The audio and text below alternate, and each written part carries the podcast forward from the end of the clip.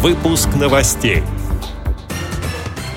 Федеральные ведомства введут показатель доступности услуг для инвалидов. Первый пара чемпионат «Что, где, когда» открывает двери для участников. Лучшего чтеца по системе Брайля определили в Мурманске.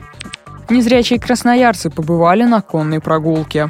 Далее об этом подробнее в студии Дарья Ефремова. Здравствуйте.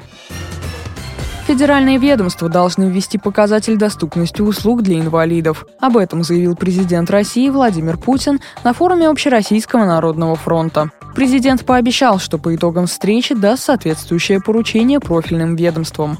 Глава государства также призвал Общероссийский народный фронт вести общественную экспертизу оценки доступа услуг для инвалидов. И хотя она действующим законом не предусмотрена, это не значит, что общественные организации не должны принимать участие в этой работе, подчеркнул президент. В дальнейшем, если потребуется, то соответствующие изменения по экспертизе будут внесены в закон. Владимир Путин отметил, все, что делается властью по этому направлению, должно быть доступно в интернете и в средствах массовой информации. Санкт-Петербургская региональная организация Всероссийского общества слепых организует первый открытый парачемпионат по спортивной версии игры «Что, где, когда». Организаторы встреч – Клуб интеллектуальных игр Центра культурно-спортивной реабилитации инвалидов по зрению и интеллектуально-развлекательный клуб номер один Российского государственного педагогического университета имени Герцена. Чемпионат состоится в пять этапов. Четыре заочных синхронных и один очный заключительный. Синхронные этапы будут проходить один раз в месяц по регионам. Заключительный этап состоится в городе на Неве, предположительно в марте.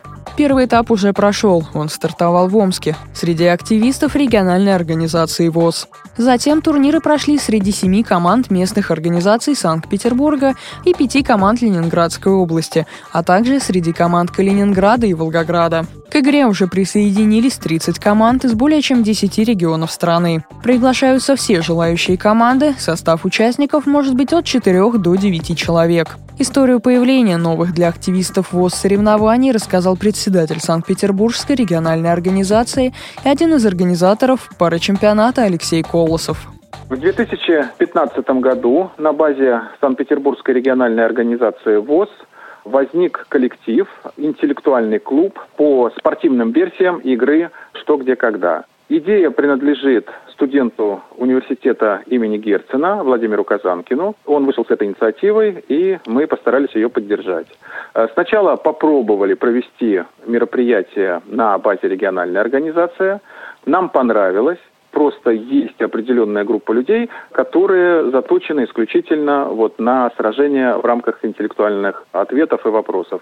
Мы считаем, что эта форма тоже имеет право на существование. Она ни в коем случае не отменяет Кубок КИСИ.